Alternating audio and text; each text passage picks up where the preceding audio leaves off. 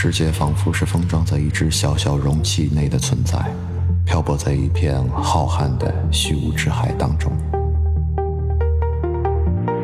宇宙电台伴随独处而来，在这里，一切可能的世界都会存在。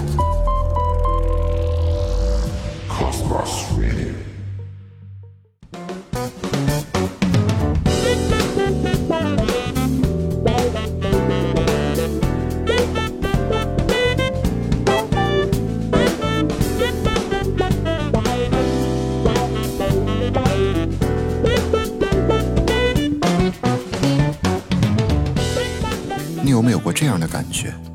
一旦有人对你好，你就会觉得不自在，甚至有负罪感，就好像别人给你一个红包，你恨不得要给回去两个才安心。为什么得到一样东西之后，我们会感到不安和焦虑呢？最近呢，公众号“简单心理”分析了这个问题。首先，我们在集体文化里提倡的是一种奉献精神，满足别人是高尚的，满足自己就是自私的。这种文化形成了集体潜意识，让我们在接受他人好意的时候，觉得自己不该这么做。另外，我们会产生一种低自尊的状态，比如接受了别人的好，不知道怎么回报，就会担心不回报会影响关系。再比如，别人对我好，是对我有要求，但当我无法达到的时候，我就会产生压力。还有人觉得自己的需要会给别人带来麻烦。别人觉得麻烦就会抛弃我，甚至他会认为，如果我对别人有需要，就会招来别人的羞辱和责备。为了避免这种恐惧，我不能让别人感觉到我是有需要的。